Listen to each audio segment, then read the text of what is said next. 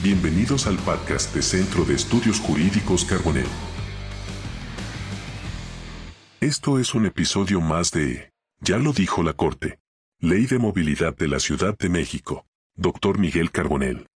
Bienvenidas y bienvenidos a este su programa Ya lo dijo la Corte, en el cual analizamos los fallos emblemáticos, las sentencias más importantes del máximo tribunal de la República y en esta ocasión vamos a comentar, vamos a analizar eh, las acciones de inconstitucionalidad 96 y 97 del 2014 que tratan un tema novedoso, creo poco explorado que tiene que ver con una ley local de la Ciudad de México eh, en materia de movilidad.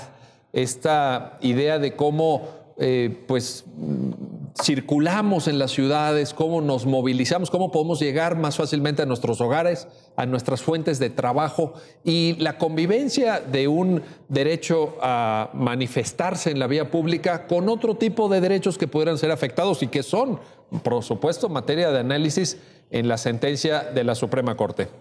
Le doy la bienvenida a Fabiana Estrada. Fabiana, bienvenida y gracias por estar aquí nuevamente. Ya nos habías acompañado. Muchas gracias. Gracias a ti por la invitación. Y a Miguel Antonio Núñez, eh, la primera vez que nos acompañas, ojalá que la primera de muchas, pero muy bienvenido. Muchas gracias. Pues te pido, Miguel, si nos ayudas a entender eh, el planteamiento. Es una, eh, son dos acciones de inconstitucionalidad. evidentemente aquí no hay, por ser control abstracto, circunstancias de hecho. Vaya, quiero decir un caso concreto pero sí es importante entender para quienes ven el programa cómo llega el caso a conocimiento de la Suprema Corte, por favor. Sí, muchas gracias. Eh, esta acción de inconstitucionalidad en realidad se deriva de dos demandas, promovida una por la Comisión Nacional de Derechos Humanos y la otra por eh, la Comisión de Derechos Humanos eh, de la OI Ciudad de México.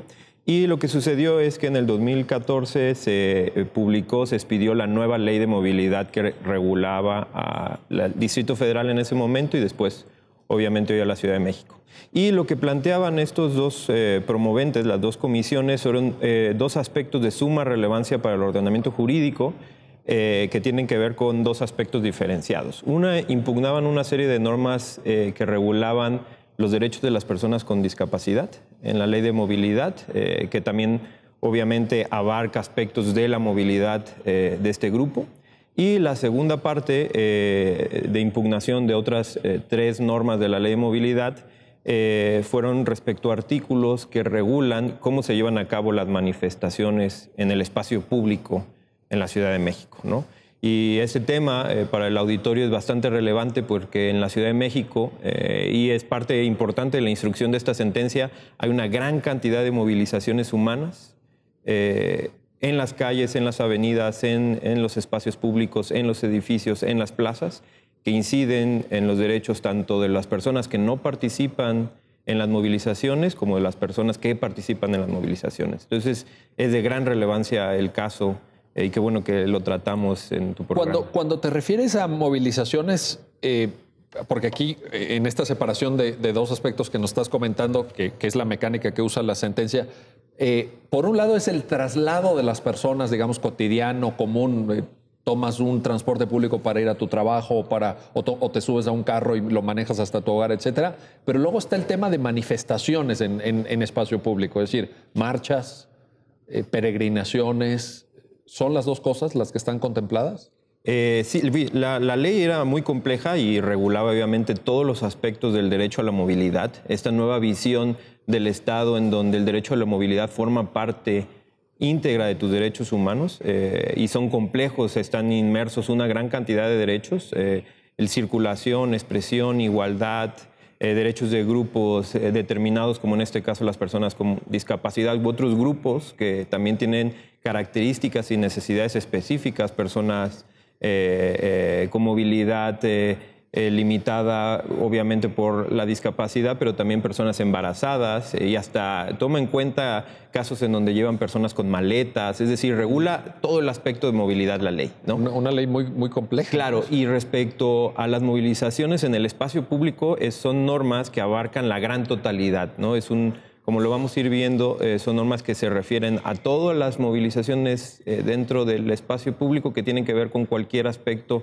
religioso, social, deportivo, incluso o estas normas alcanzan a los partidos de fútbol, eh, a, los conciertos que se llevan a cabo en auditorios o incluso en las, plazas públicas. ¿no? Vaya, qué, qué, qué, qué alcance. Estamos hablando de, cosas muy importantes.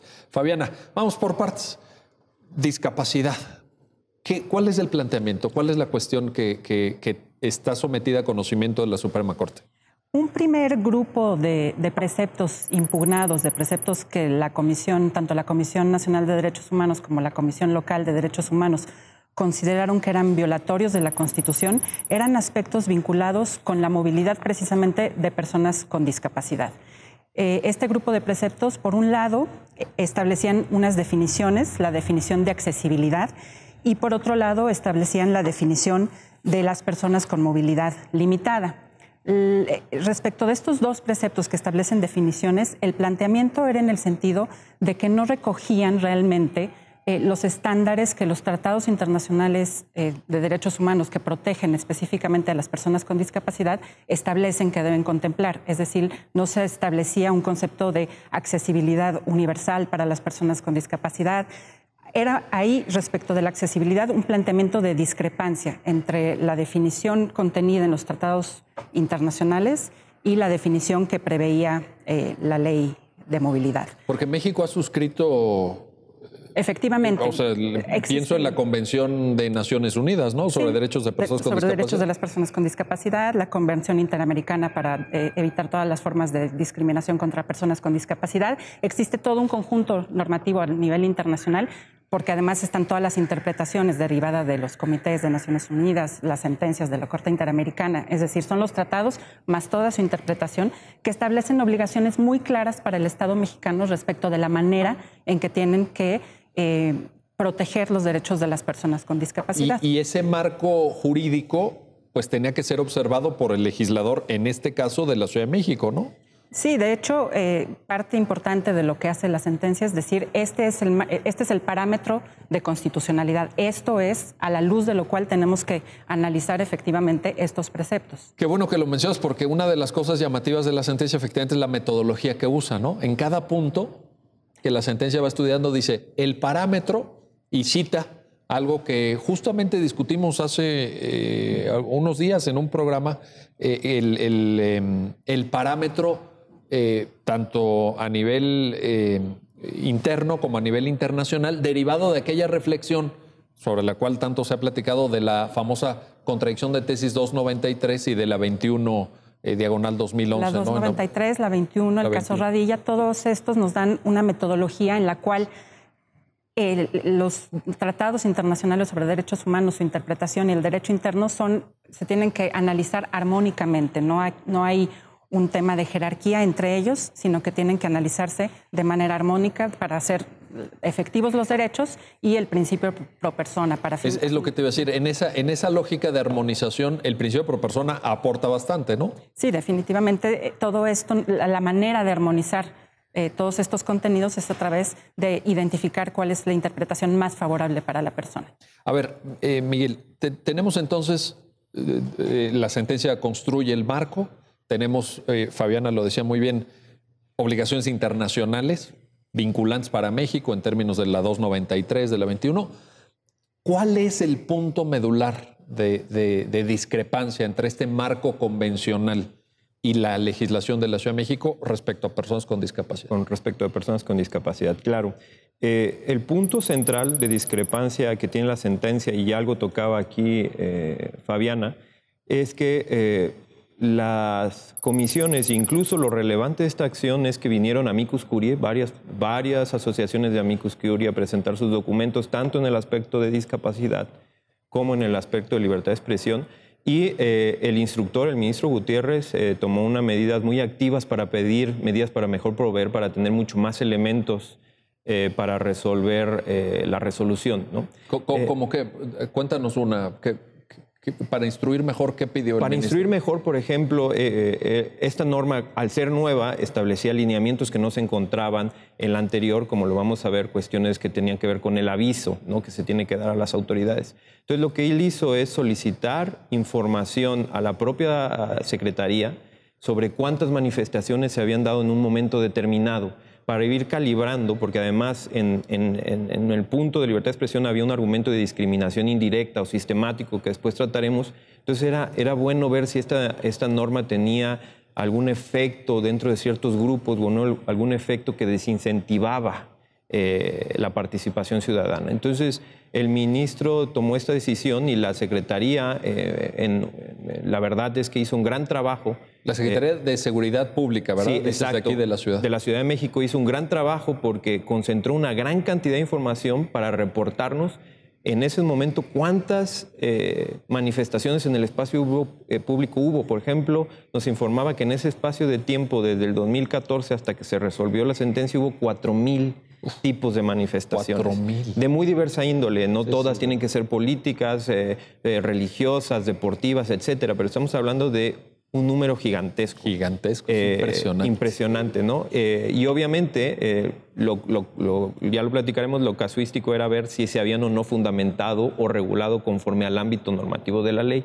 Y con las personas de discapacidad lo que fue muy ilustrativo fue estos documentos que nos trajeron las asociaciones que se dedican a proteger los derechos de las personas con discapacidad, porque nos planteaban muchos puntos que quizá en un medio de control abstracto, como lo sabe tu auditorio, es muy difícil de observar. Los ministros no pueden imaginar, los ministros y las ministras no pueden imaginar la totalidad de circunstancias, casos fácticos, circunstancias específicas que pueden surgir con la regulación de estas normas. Sí, porque en el amparo tienes una circunstancia de hecho que te permite advertir incluso la manera en que, la que se está aplicando la norma. Aquí no. Sí, exacto. Aquí es en general, ¿verdad? Sí, era un punto muy importante y otro punto muy importante que nos hicieron valer en estos documentos y que fue parte de la discusión inicial del caso eh, tiene que ver con la consulta en materia de discapacidad, personas con discapacidad. Que por cierto a eso se refiere el voto del ministro Saldívar, ¿no?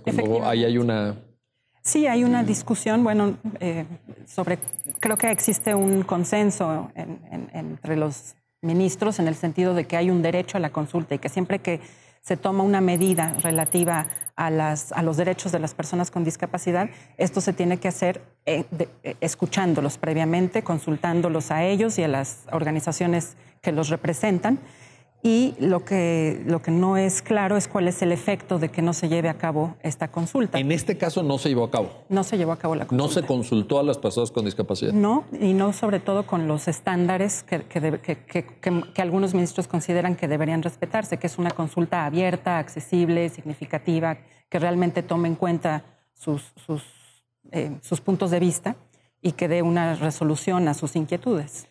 Por cierto, lo, conecto con un comentario anterior tuyo. este derecho a la consulta viene de fuente internacional también. Sí, de la Convención Internacional. De la Convención. Sobre Derechos de las Personas con Discapacidad. Ahí, ahí está.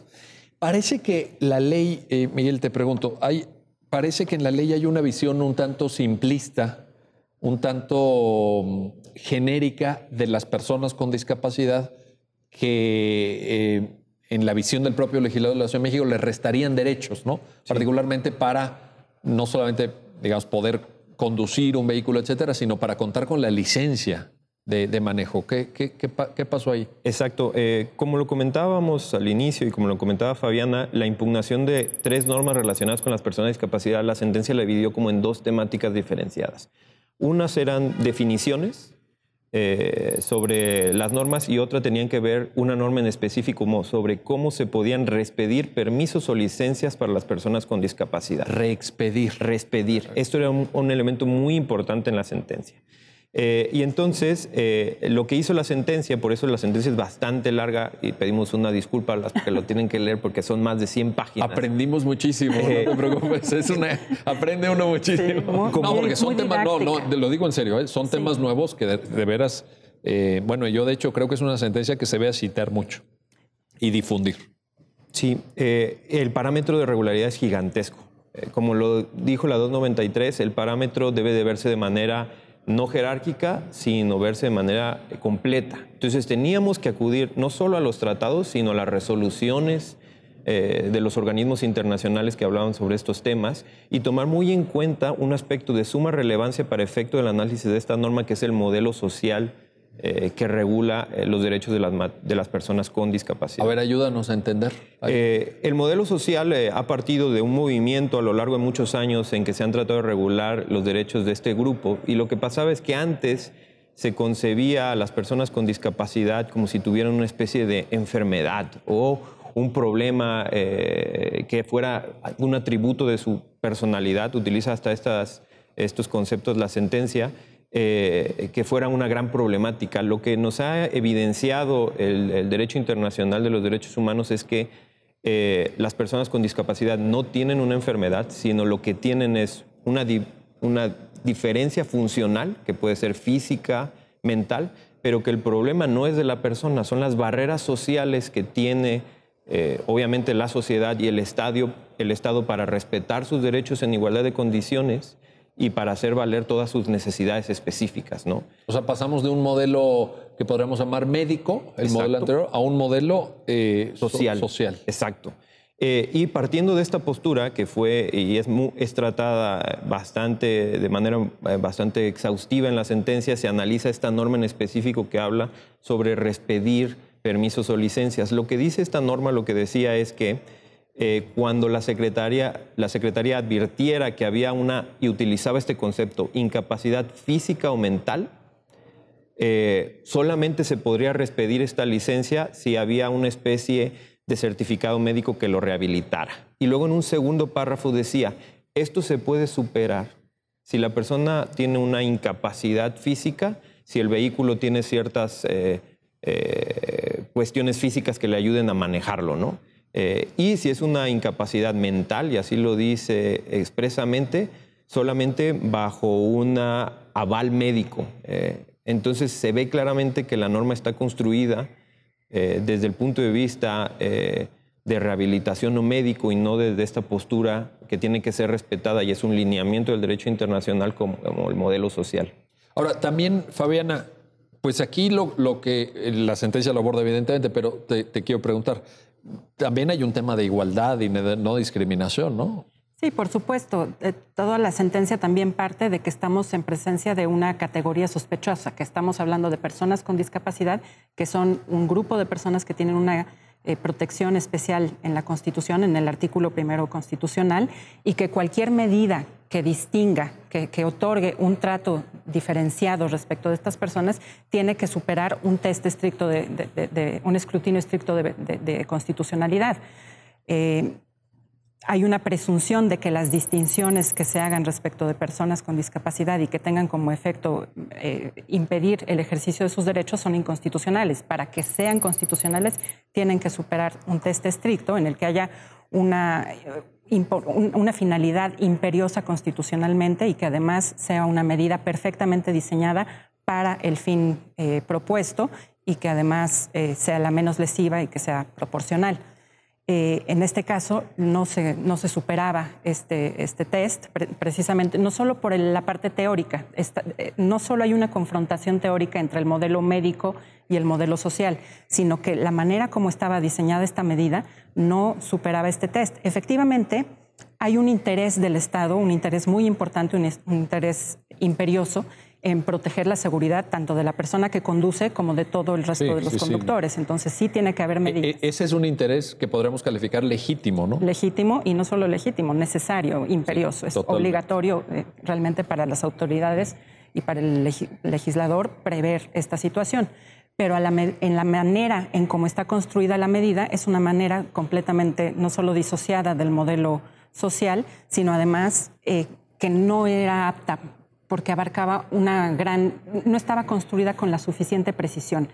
No estaba claro qué tipo de discapacidad física o mental podía eh, realmente generar, e, era relevante para el caso.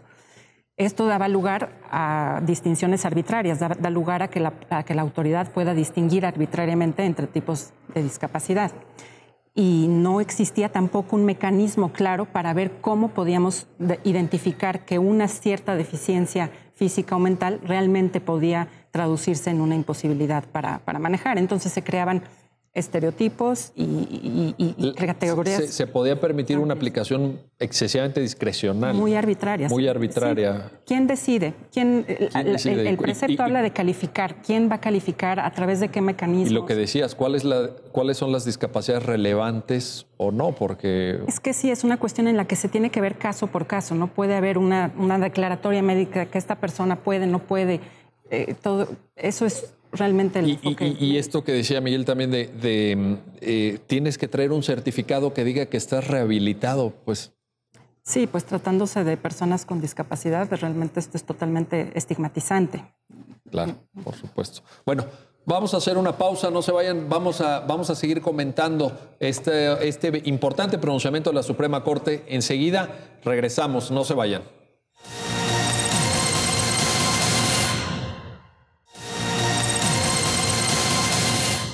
Ya estamos de vuelta, ya estamos de regreso para seguir analizando y comentando estas acciones de inconstitucionalidad, la 96 y la 97 del 2014 con Fabián Estrada y Miguel Antonio Núñez.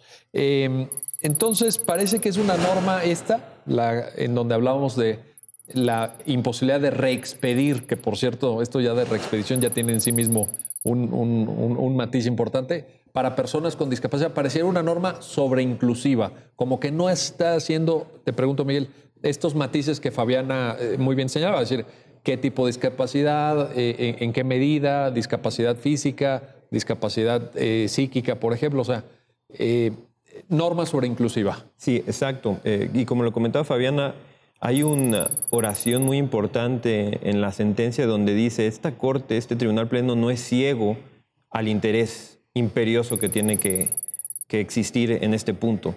Sin embargo, eh, también lo dice, es, dice que la norma peca de una gran simplicidad, como si el aspecto eh, de calificación o verificación eh, de, de, cuál es esa discapacidad sea enteramente simple, o sea, para la persona o el funcionario que se va a encargar de respedir esto sea algo como si sea es solamente visual o algo que bajo ciertos prejuicios que nosotros podamos tener podremos calificar. Y entonces, eh, bajo esta, eh, esta eh, concepción no solamente teórica, sino cómo está regulada, la Corte decretó de manera absoluta que esta norma violaba dignidad, violaba igualdad en su aspecto eh, sustantivo además, eh, que eso es muy importante porque esta sentencia eh, introduce toda una doctrina que la primera sala había elaborado sobre la igualdad sustantiva, que es fundamento de muchas otras medidas como las acciones afirmativas y los ajustes razonables, que en este caso de hecho son necesarios para las personas que forman parte de, los grupos de personas con discapacidad. A ver, detengámonos en ese concepto, porque ese concepto viene de la convención también y es una eh, categoría, creo yo, que nos ayuda mucho a entender la manera en la que eh, se va construyendo el modelo social. Ajustes razonables. ¿Qué, debemos entender? Claro, la, sentencia parte eh, de toda una doctrina jurisprudencial, no solo mexicana, sino que deriva de los tratados internacionales, donde la igualdad se puede ver desde dos puntos de vista, ¿no? Una igualdad formal, que siempre o lo hemos estudiado nosotros los abogados o para el auditorio explicarlo un poco más detenidamente, es esta igualdad de trato que todas las autoridades tienen que tener, o esta igualdad en donde la ley no debe de hacer esa distinción, por lo menos eh, percibida en su contenido normativo. Pero otro punto de gran relevancia es eh, el contenido de lo que hemos llamado igualdad sustantiva o de hecho. Y esta, esta eh, modalidad del principio de igualdad lo que quiere decir es que en ciertas ocasiones la igualdad necesita que se hagan ciertas acciones para que las personas o grupos determinados estén en la misma situación que el resto de las demás personas. Y hay muchísimos ejemplos de esto. No solamente se trata con las personas con, discapacidad, sino nuestra constitución establece muchas eh, acciones para tratar de hacer estas igualaciones, como es eh, con los grupos históricamente discriminados como los indígenas, eh, la discriminación sistemática y histórica respecto a las mujeres. Eh, la Constitución lo nota y lo denota y, lo, y además exige. Entonces, este concepto de ajustes razonables, eh, que se parece mucho a como los americanos utilizan otro concepto que se llama accommodations, significa que dadas las particularidades de las necesidades que tienen este grupo de personas, el Estado tiene la obligación, no solamente es una potestad, es una obligación de reconocer esas diferencias y llevar a cabo distintas actuaciones justamente para que estas personas estén en las mismas condiciones que el resto de las demás. Y lo que se trataba aquí o lo que se veía ya aplicado a la norma es que estas o incluso estos ajustes que trataba de hacer la norma, como decir, se puede superar si el eh, automóvil tiene ciertas adecuaciones para que una persona con una incapacidad física pueda manejar. Claro, este es un tipo, una finalidad de ajuste. Lo que el problema de la norma, como decía Fabiana, es que eh, no denotaba las diferencias que pueden existir entre, una, entre las diferentes personas que tienen deficiencias físicas.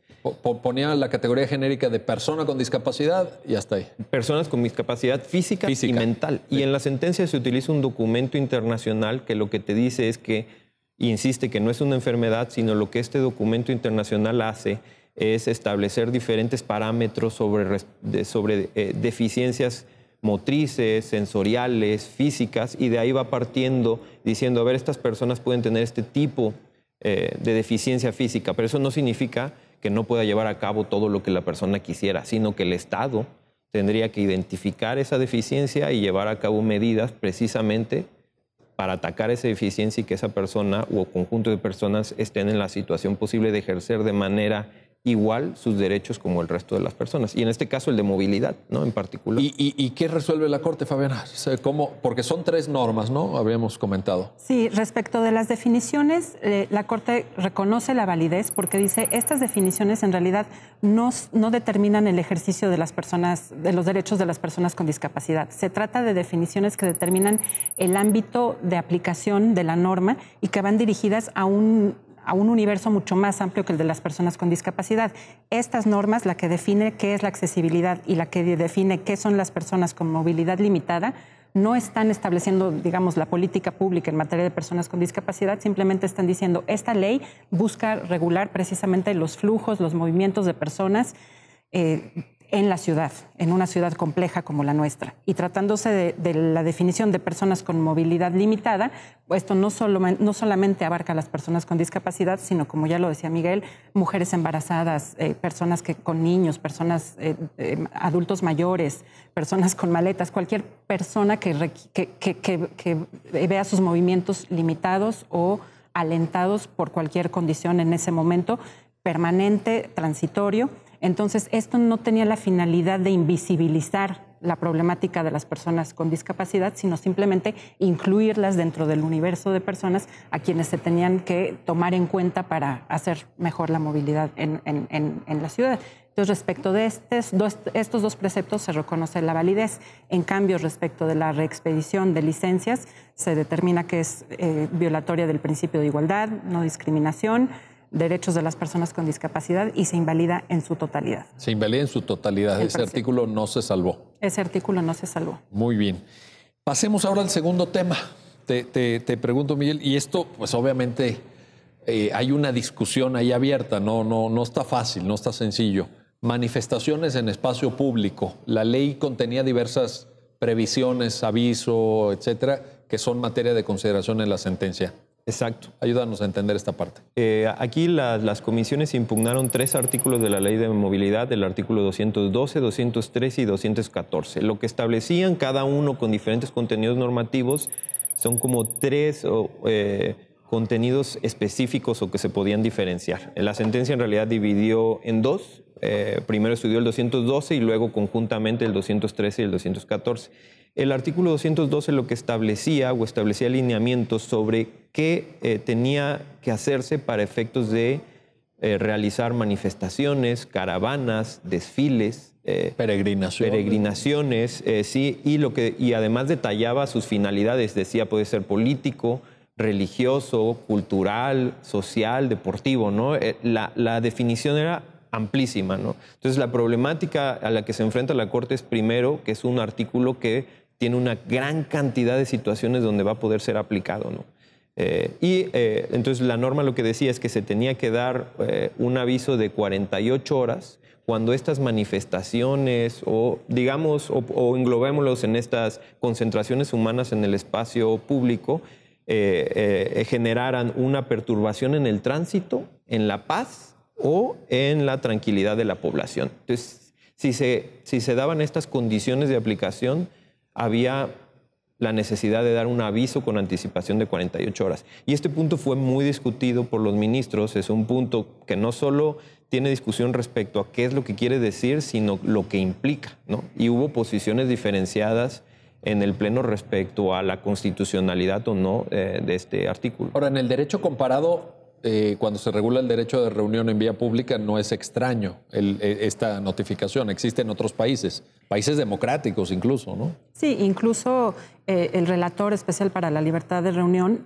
reconoce que existe esta posibilidad de, dar avisos, establece ciertos lineamientos, dice que tienen que ser que un plazo de 48 horas eh, es eh, válido, pero lo importante de estos avisos en, estos documentos internacionales es que no condicionen la posibilidad de, la reunión, que no se trate de autorizaciones, que sea realmente solo notificaciones. Ah, e, ese es un punto muy importante. Es decir, el eh, sentido de la norma no era te, te, doy el aviso para que tú me des el visto bueno sino como la sentencia lo afirma, es una notificación, nada más te pongo en conocimiento que va a haber esta manifestación, pero eh, es una diferencia importante. Sí, en realidad a esto se llegó a través de una interpretación conforme, porque la, norma es ambigua, está redactada en términos poco claros. Por un lado dice que existe la obligación de la Secretaría de Seguridad Pública de brindar eh, facilidades y seguridad a una manifestación pública, cuando existe el aviso. Entonces ahí pareciera que solo va, que, el, aviso condiciona que se preste la protección. Entonces ahí había un primer problema. Después había en, ese mismo precepto un problema también cuando decía que, que las reuniones podrían llevarse a cabo cuando se diera este aviso y que la finalidad de la reunión fuera perfectamente legal. Entonces ahí parecía que quedaba a consideración. Sí, lícita. Perfectamente lícita, perfectamente lícita. Entonces ahí parecía que quedaba a consideración de la autoridad administrativa determinar a priori la licitud de la reunión. Todos estos elementos realmente no hacían tan claro que estuviéramos en la hipótesis de los avisos reconocidos eh, que, a nivel que en, otros países existen, que simplemente son notificaciones para que se brinde la seguridad. Como estaba construida la norma, dio lugar a discusión. Oye, y además eh, la palabra perfectamente también porque esto es en ámbito de aplicación administrativa, no jurisdiccional. Entiendo que un experto en derecho, digamos un juzgador, etcétera, podía tener claro el concepto, pero en sede administrativa, un servidor público que no necesariamente tenga que tener un perfil jurídico o, muchos conocimientos jurídicos, pues cuando pones una norma que le da esta eh, atribución o que, o que introduce este concepto. Sí, sí, nos pone, nos pone a dudar.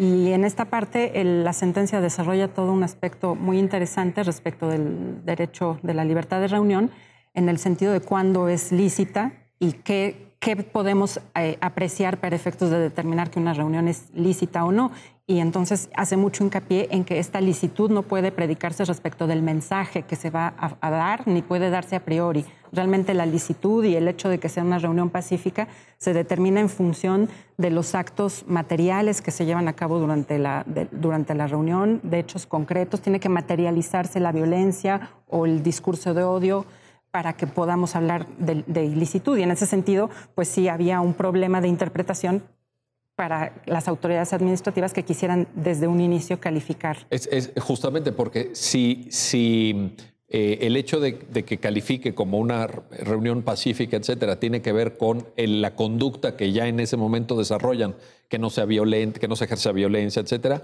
pues esto no puede ser a priori.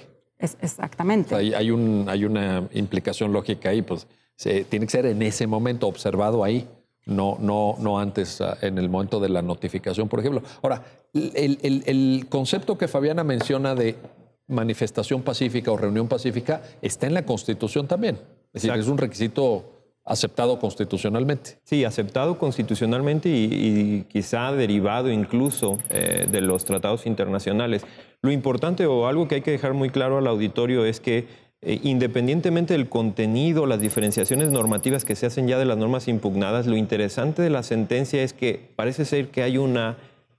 Eh, eh, los ministros están totalmente de acuerdo si tienen una misma postura sobre la libertad de expresión. Es decir, aceptan una postura tolerante respecto a las incidencias que puede generar hacia otras personas, porque entienden que la libertad de expresión y la libertad de reunión, específicamente en el espacio público, tiene ciertas finalidades terriblemente importantes para la sociedad democrática. Y la sentencia empieza, y me voy a permitir leerlo con una frase muy buena, eh, y dice, las sociedades democráticas solo existen donde se protege y salvaguarda el pluralismo, donde la libre circulación de ideas y el respeto hacia el otro y hacia el actuar del otro, aun cuando pueda parecer irrelevante e incómodo o desdeñable para la mayoría, se le identifica como la piedra angular que eh, rige la convivencia social y que exige al propio Estado y a las personas mayor tolerancia y mayor y máxima protección. Sin duda, no, bueno, es una frase muy atinada porque refleja también el pluralismo social en el, que vivimos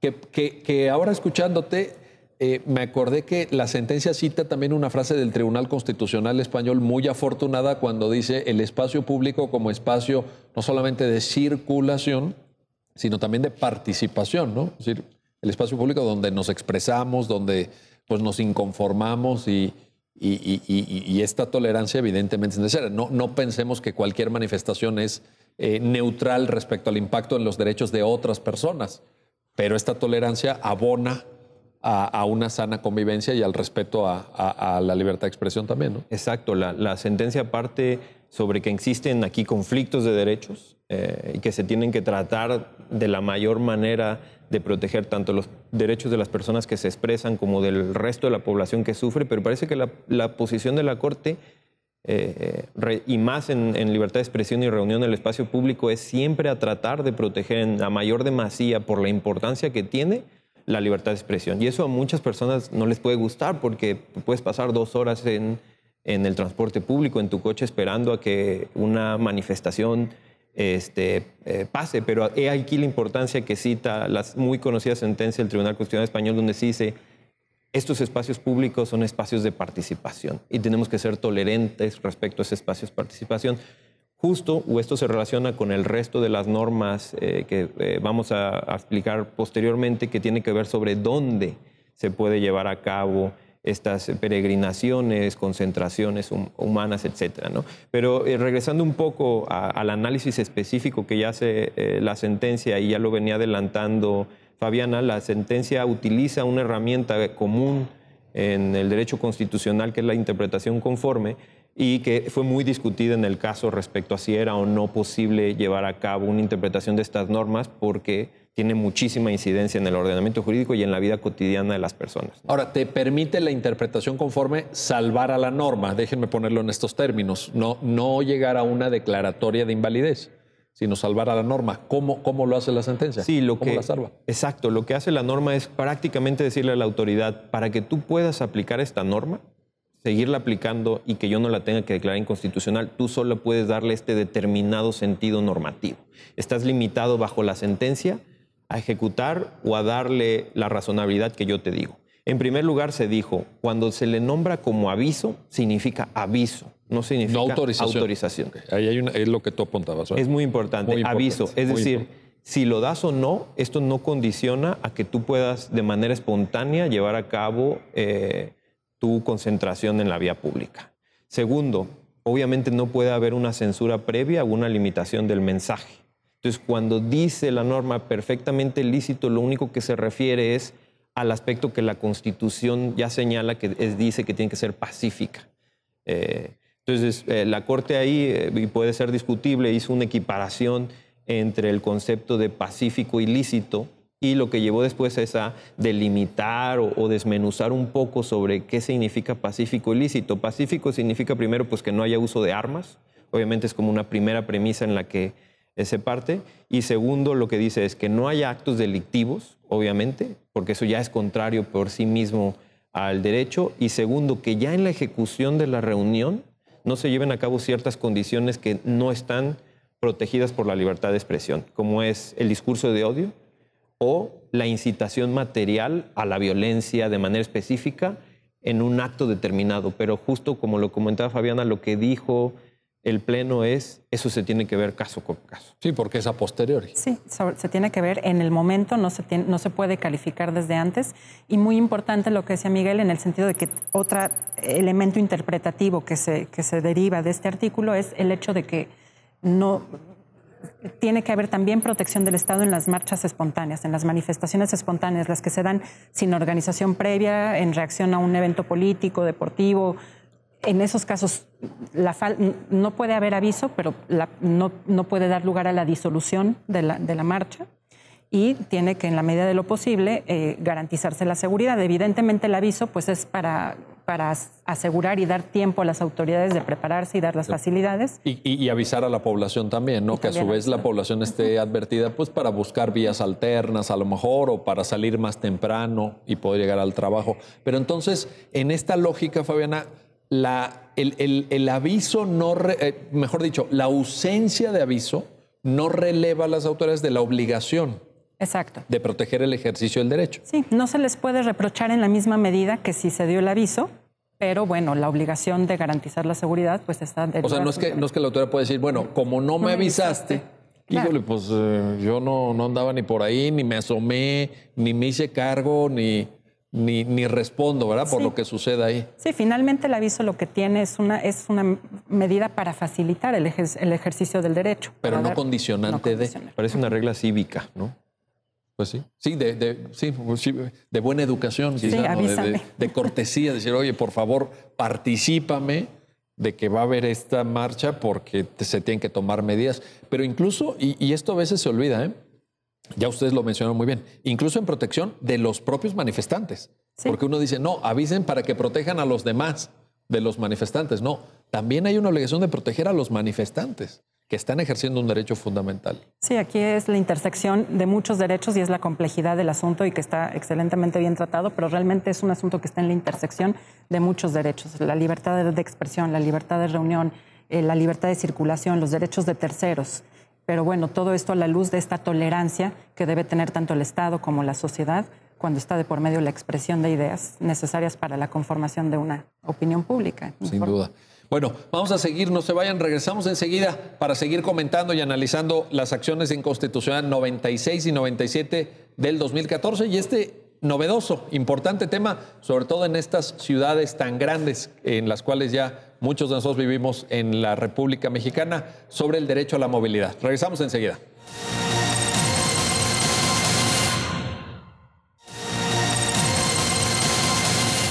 Ya estamos de vuelta, ya estamos de regreso en este su programa, ya lo dijo la Corte, para seguir comentando las acciones en constitucionalidad 96 y 97, diagonal 2014, sobre derecho a la movilidad. Y, ahora eh, hay, una, hay una parte, eh, te quiero preguntar, Miguel, en la sentencia, donde hay una distinción entre libertad de reunión y libertad de asociación. A veces se puede confundir.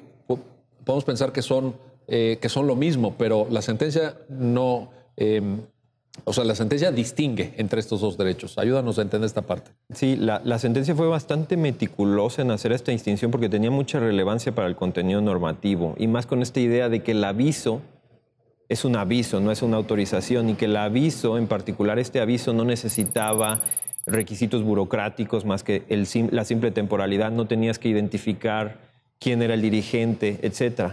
Y digo, ¿por qué sirvió para esto? Porque la distinción que hace eh, la sentencia respecto a estos dos derechos es una distinción importante en términos constitucionales conceptuales. La libertad de reunión, dice la sentencia, es la aglomeración de dos o más personas, puede ser en el espacio público y privado, pero la singularidad que tiene es que es una aglomeración temporal, es decir, no genera una estructura diferenciada o jurídica como puede ser la creación de una persona moral o una asociación diferente, ¿no? Y el derecho de la libertad de asociación justamente tiene como eh, precondición la generación de una persona diferente, ¿no? Entonces era muy importante distinguirlo y esto es algo que además lo había hecho previamente la primera sala hace, hace un par de años para efectos justamente de darle connotación en el aviso diciendo que pues, hay tantas reuniones espontáneas que obviamente no se puede identificar si es otra persona la que eh, lo apoya o si tiene un dirigente. Pero que de todas formas hay protección. Que hay protección, que siempre debe haber protección. Lo que decía ahí Fabiana, que era una aclaración que hizo la sentencia es, cuando tú des el aviso, tú sí podrías exigir a las autoridades una idoneidad de su actuar para proteger la, manifestación y proteger al resto de la población. Pero cuando tú nos das aviso, pues claramente que puede haber una reacción tardía. Entonces, si imagínate si hay un problema de responsabilidad administrativa o patrimonial del Estado, pues es un aspecto en donde quizá la autoridad podría delimitar la importancia o no de haber dado el aviso para efectos si eh, cómo actuó la autoridad al momento de ese tipo eh, de manifestación. Ahora, lo que la sentencia deja claro es que también una reunión espontánea está protegida. Sí, claramente. sin duda alguna. Y lo dice con todas sus letras y en repetidas ocasiones. Eh, Fabiana, un tema que, pues, que simboliza, creo, como pocos en, en, la reflexión que hace la sentencia, este choque de derechos, como muy bien se apuntaba, tiene que ver con una disposición de la norma sobre reuniones eh, en vialidades primarias.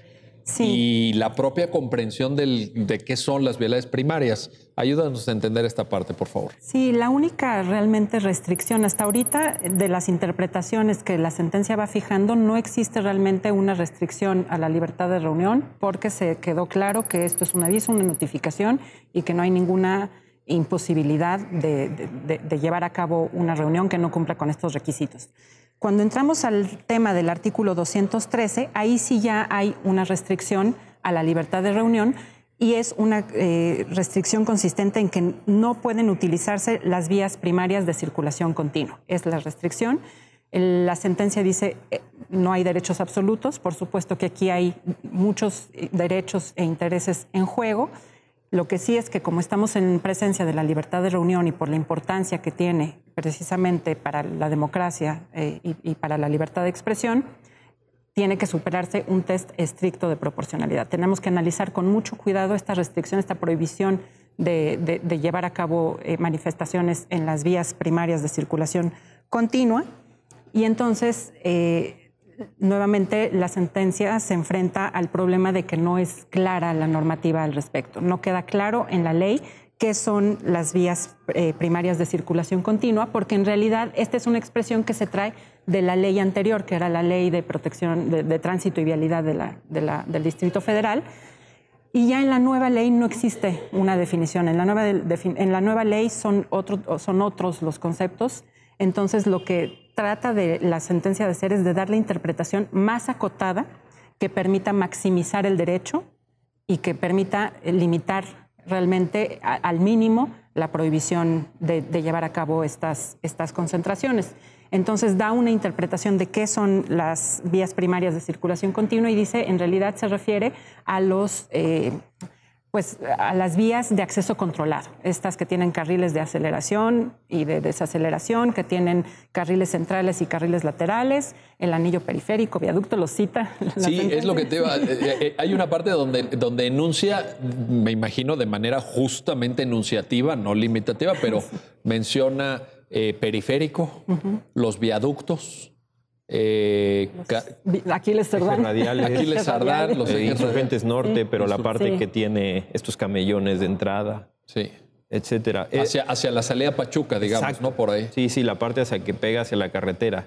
Eh, Ahora, esto responde, es decir, estamos ante una restricción por razón geográfica o por razón del espacio que no se puede utilizar, dice la norma, pero hay una parte de la sentencia donde también dice, a ver, esto también responde a la necesidad de proteger los derechos de los propios manifestantes, porque me imagino una, una peregrinación o una caravana por carriles centrales de periférico, en donde, caray, la, propia velocidad de los vehículos, en fin, unas de cuestiones, pues podrían suponer un riesgo para los propios manifestantes, ¿no? Es algo que también hay que tomar en cuenta. Sí, se protege a ellos y también se protege los derechos de terceros, la movilidad en una ciudad, poder transportarse de un lugar a otro de la ciudad. Si pensáramos en realizar eh, manifestaciones en, estos, en estas vías primarias, realmente se corre el riesgo de colapsar la ciudad eh, y, de interferir con los servicios eh, médicos, de bomberos, de policía. Realmente la afectación ahí sí sería mucho mayor y esa afectación tan grande que se, que se produciría es la que justifica esta prohibición muy acotada, que es, que es lo suficientemente acotada para que a la vez se permita la, la expresión en grandes ámbitos de la ciudad. Si se diera una interpretación más amplia de lo que son estas vías, si dijéramos que en cualquier calle que es en la que hay un flujo de circulación no está permitida. Por ejemplo, cualquier calle que no tenga semáforos, porque por ahí también hay un tema de si, tienen semáforos, si no tienen semáforos, ¿no? Efectivamente. Entonces, si, diéramos esta interpretación de que es una eh, vialidad de, flujo continuo sin semáforos, realmente se restringiría mucho. realmente no estarían eh, limitadas las manifestaciones a calles adentro de las colonias y esto ya no tendría el impacto que buscan tener estas manifestaciones. Ya hablábamos de la tolerancia que tiene que tener la población. Sí van a causar un, van a causar problemas a la circulación, van a causar afectaciones, pero tenemos que ser tolerantes a ellas. Pero hay un punto en el que sí ya se supera eh, el, el interés, es más fuerte el interés en proteger otros derechos y eso es lo que se logra con esta interpretación. Porque la lógica de una manifestación, qué bueno que lo mencionaste, es decir, la lógica es que se vea, que se escucha a las personas que deciden manifestarse por la razón que sea, etcétera, y si limitamos en exceso el ámbito de, desarrollo de la manifestación a una, a una color ahí, la calle de donde, donde vives, ahí enfrente, pues ya, ya esta visibilidad ya no, ya no existiría. Yo creo que ahí hay un tema de, guardar proporciones también, ¿no? Claro, sí, la sentencia ahí hace, eh, y, y, lo hace expresamente, dice el Pleno, nosotros sabemos que existen otros medios de expresión, los medios sociales. Sin embargo, no todas las personas tienen acceso y el hecho de hacerlo en el espacio público tiene una incidencia en que se vea y además tiene un significado, ¿no? Eh, y entonces los ministros fueron bastante tolerantes en términos de dónde debes de expresarte. Fueron bastante maximizadores del derecho a la libertad de reunión y de expresión y solamente aceptaron esta limitación haciendo esta interpretación conforme de únicamente ciertos espacios. Y entonces, por ejemplo, me preguntan, oye, ¿podrían entonces bloquear Insurgente Sur? Sí. Insurgente Sur, sí. Parece ser que la sentencia te dice sí. ¿Puedes bloquear Madero? Ahora, pero a ver, usaste una palabra que, que también creo que podría incorporar eh, ciertos análisis o ciertos debates. ¿Bloqueo es lo mismo que manifestación? En, el derecho constitucional comparado, pienso en Estados Unidos, por ejemplo, se ha hecho la diferencia. Si tú te puedes manifestar, quiere decir que tienes que ir transcurriendo, ¿no? Tienes que ir circulando, evidentemente a baja velocidad, vas caminando, en fin, no tienes un, un elemento de locomoción que te acelera, etcétera, pero tienes que estar circulando. Bloqueo es, impedir el paso. Sí. Y parece ser que los ministros aceptan la postura de bloqueo. Es decir, por eso empezamos con esta eh, expresión que me, me dio la oportunidad de leer, porque los ministros aquí tienen una postura terriblemente favorable a la libertad de expresión. ¿no? ¿Puedes bloquear? Claro que puedes bloquear. Simplemente lo único que no puedes bloquear son las vías primarias de circulación. ¿Por qué? Porque esto tiene una razonabilidad. Ahora, ahí no hay ni bloqueo ni, ni manifestación. Eh, Respecto a vías primarias hay una limitación, digamos, completa, ¿no? Sí, vías primarias de circulación controlada, no puedes bloquearlo y lo que te dice la norma es puedes utilizarlas si son vías a donde tú quieres ir. Por ejemplo, si la única vía de acceso a la plaza pública es el periférico, pues obviamente te deben de permitir. Tienes que pasar, por ahí porque no hay otra manera de cruzar.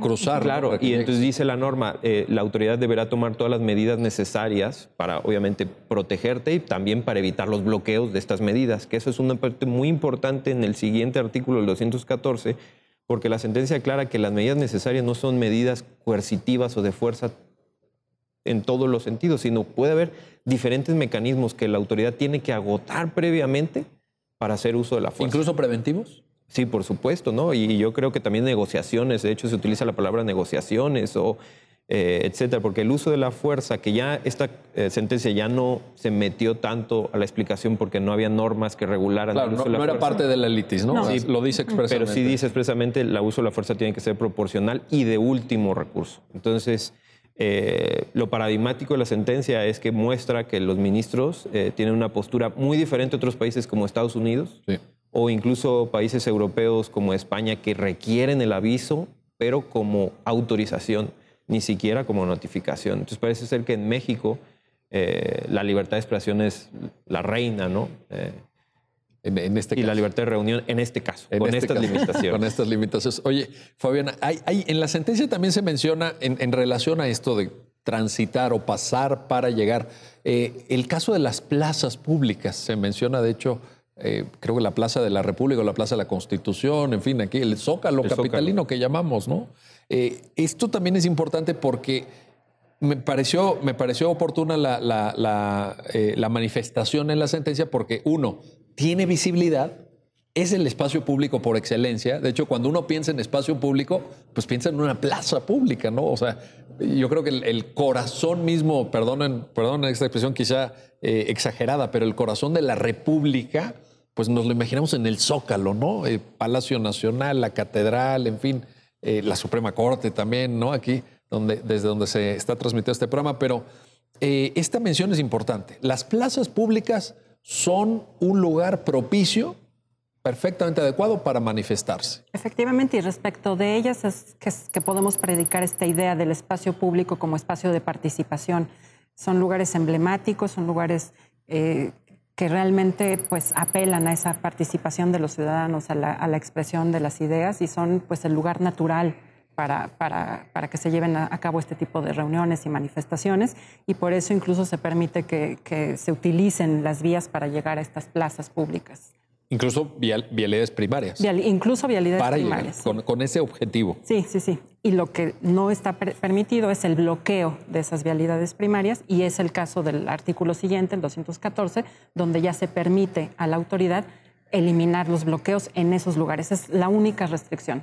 La autoridad puede eh, tomar las medidas para que no se bloqueen esas vías primarias y son medidas, es un abanico de medidas, no implica disolución necesariamente, no implica necesariamente uso de la fuerza pública, eh, simplemente es eh, e-, elegir las medidas más acotadas para, para desbloquear y permitir la circulación de las otras personas solo en esas vías. Estamos a punto de terminar, pero no, quiero dejar de preguntarte, Miguel, porque seguramente muchas personas van a leer esta sentencia, ojalá, ojalá que así sea, y, será analizada en escuelas, en facultades de derecho, en fin.